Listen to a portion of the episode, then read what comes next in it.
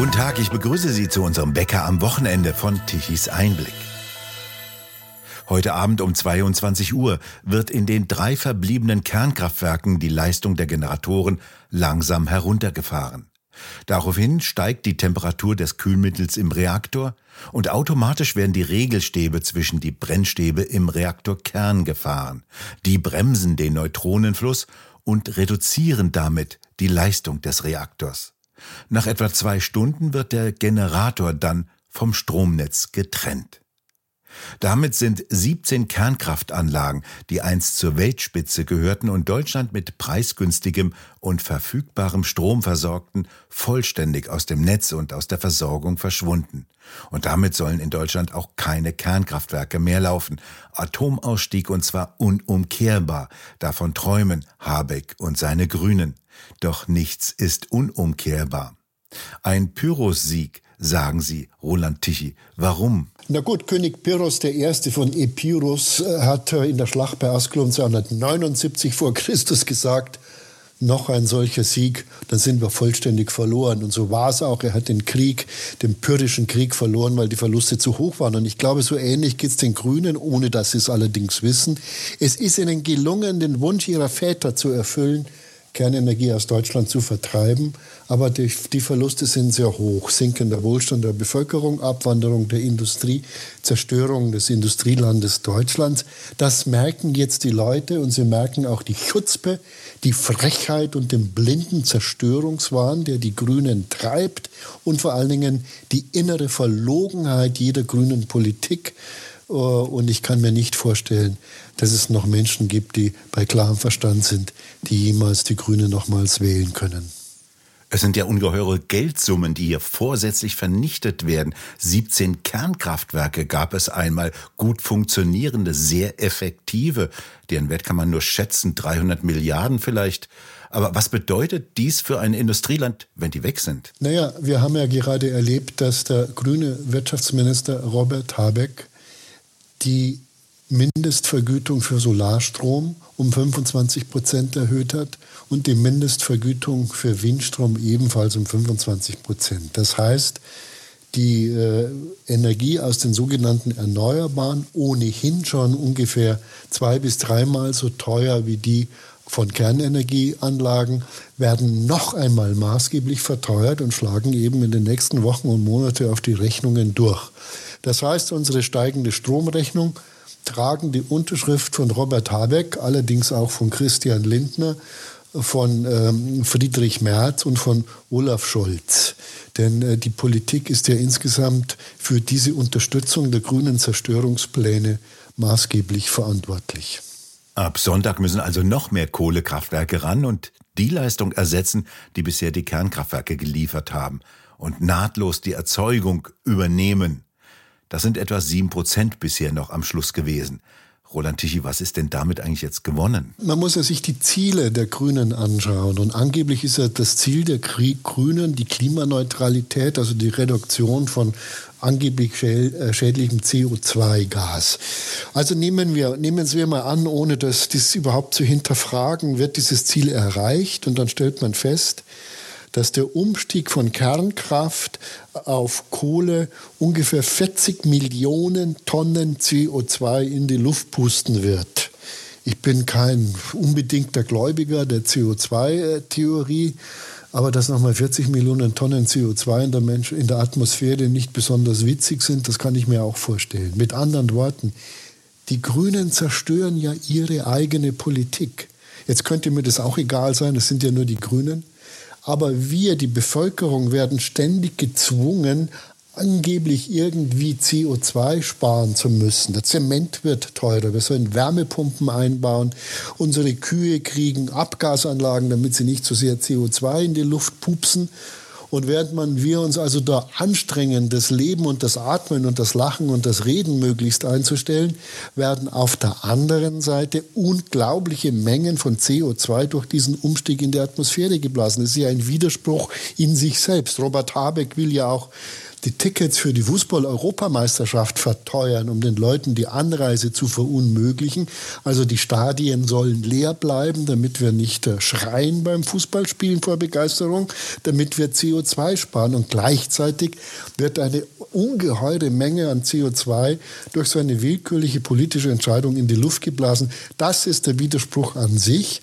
Und zweitens geht es ja nicht nur um Kohlekraftwerke. Wir dürfen nicht vergessen, dass wir Strom aus Atomkraftwerken rund um uns, aus, äh, rund um Deutschland beziehen, aus französischen, aus belgischen, demnächst aus niederländischen, aus tschechischen, aus äh, sogar ukrainischen Kraftwerken kommt der Strom äh, und wir finden das wunderbar, wenn die Kernenergie aus anderen Ländern kommt, nur nicht aus Deutschland. Ich meine, die Stellungnahme von Robert Habeck zu den äh, äh, ukrainischen Kernkraftwerken war ja an Frechheit und geistiger ähm, Umnachtung nicht zu überbieten. Er sagt, ja, da stehen ja die Kernkraftwerke, die seien ja sicher. Wie können Kernkraftwerke sicher sein, die in einem Land stehen, in dem es gerade so Bomben, Raketen äh, und andere Sprengsätze so hagelt? Das sind also sichere Kraftwerke. In Deutschland wurde ein Kernkraftwerk abgebaut, weil es angeblich nicht gegen zufällige Flugzeugabstürze sicher ist. Und dort werden Kraftwerke als sicher bezeichnet, ähm, die in, in, in Angriffsweite der russischen äh, Bomberflotten liegen. Also das Ganze hat einfach, gibt keinen Sinn mehr. Man hat das Gefühl, ein völlig wirrer Haufen von Funktionären verbricht einen Wahnsinn der deutschen Wirtschaft, den Menschen hierzulande schadet und nur dem grünen Selbstbewusstsein dient.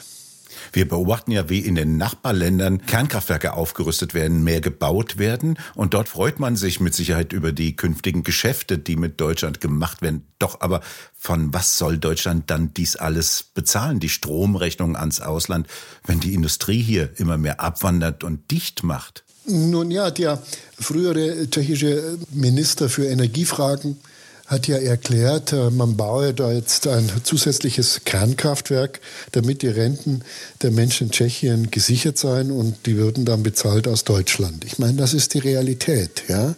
Also äh, Strom nach Deutschland zu liefern, ist ein wunderbares Geschäft für alle unsere Nachbarn, natürlich auch insbesondere zum Beispiel für Länder wie, wie Algerien, die LNG-Gas liefern oder für Katar.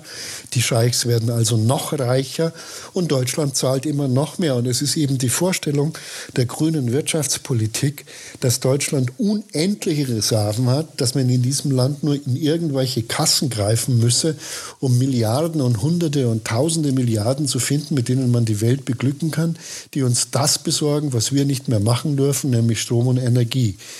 Aber die Folgen sieht man ja auch nach der ähm, neuesten Prognose des Internationalen Währungsfonds wird Deutschland in diesem Jahr wirtschaftlich schrumpfen, während alle unsere Nachbarn von Österreich über Frankreich bis Spanien, Portugal kräftig wachsen, natürlich auch die Weltwirtschaft kräftig wächst, Brasilien, Indien, China, sogar Russland wächst deutlich stärker als Deutschland.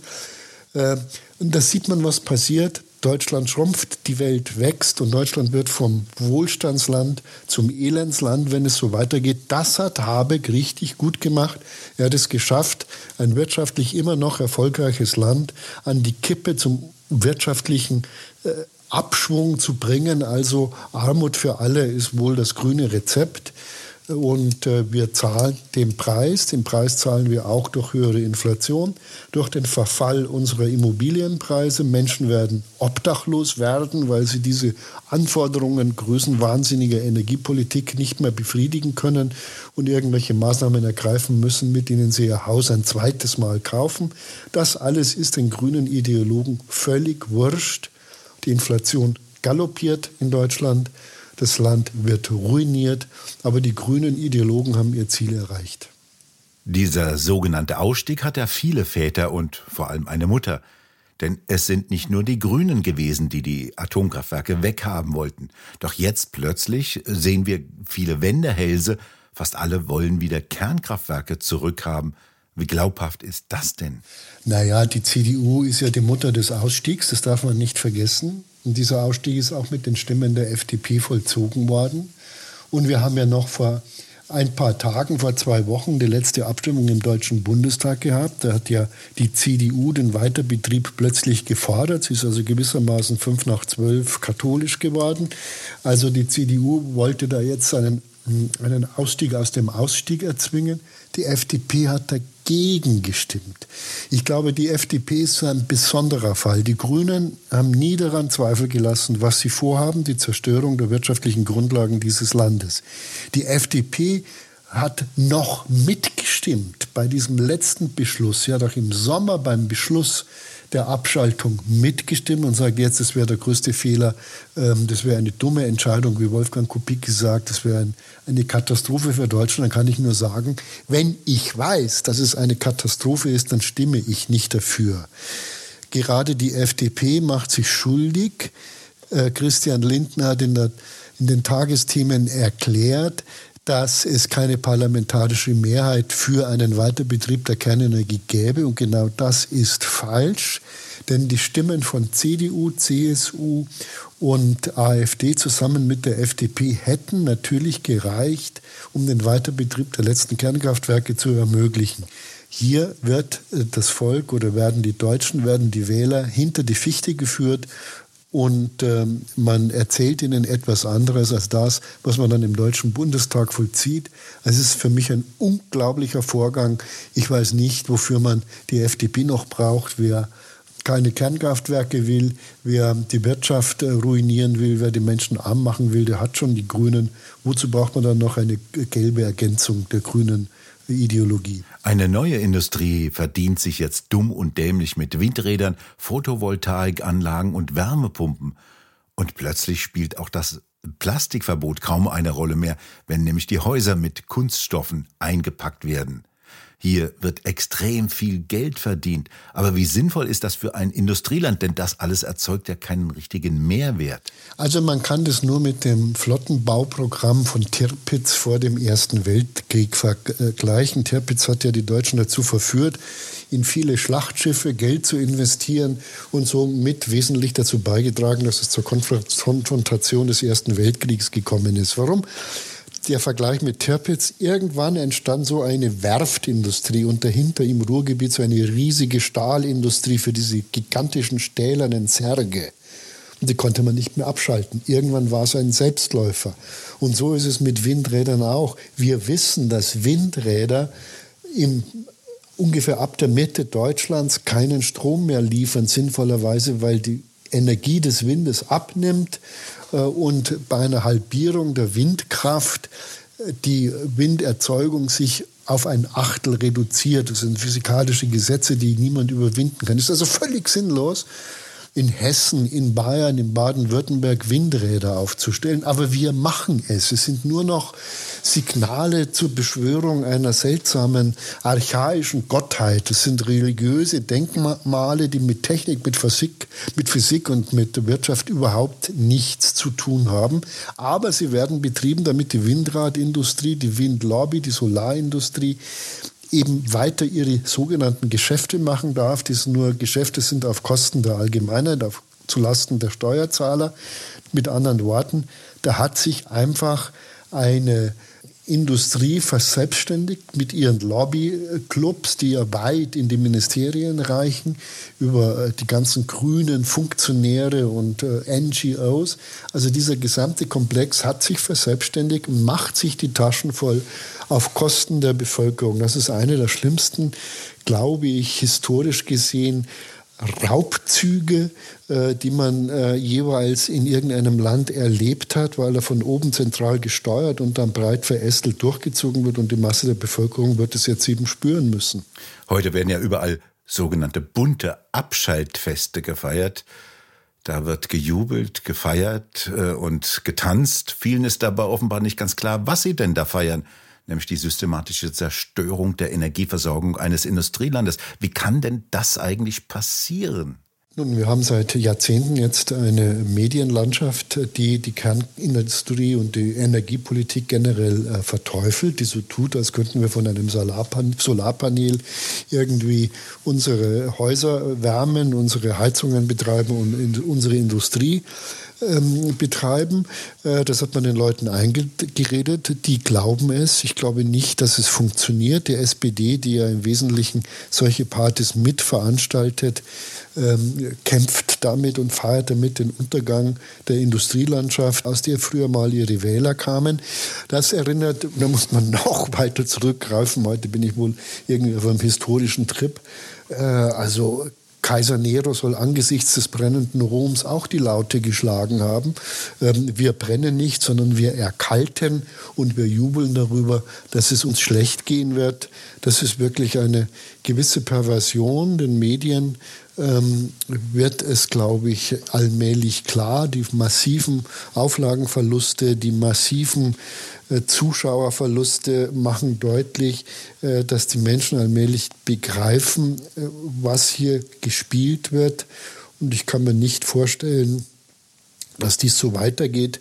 Also, da feiert die Süddeutsche Zeitung in München den Untergang der Wirtschaft mit der sie groß geworden ist. Und die Menschen natürlich mit.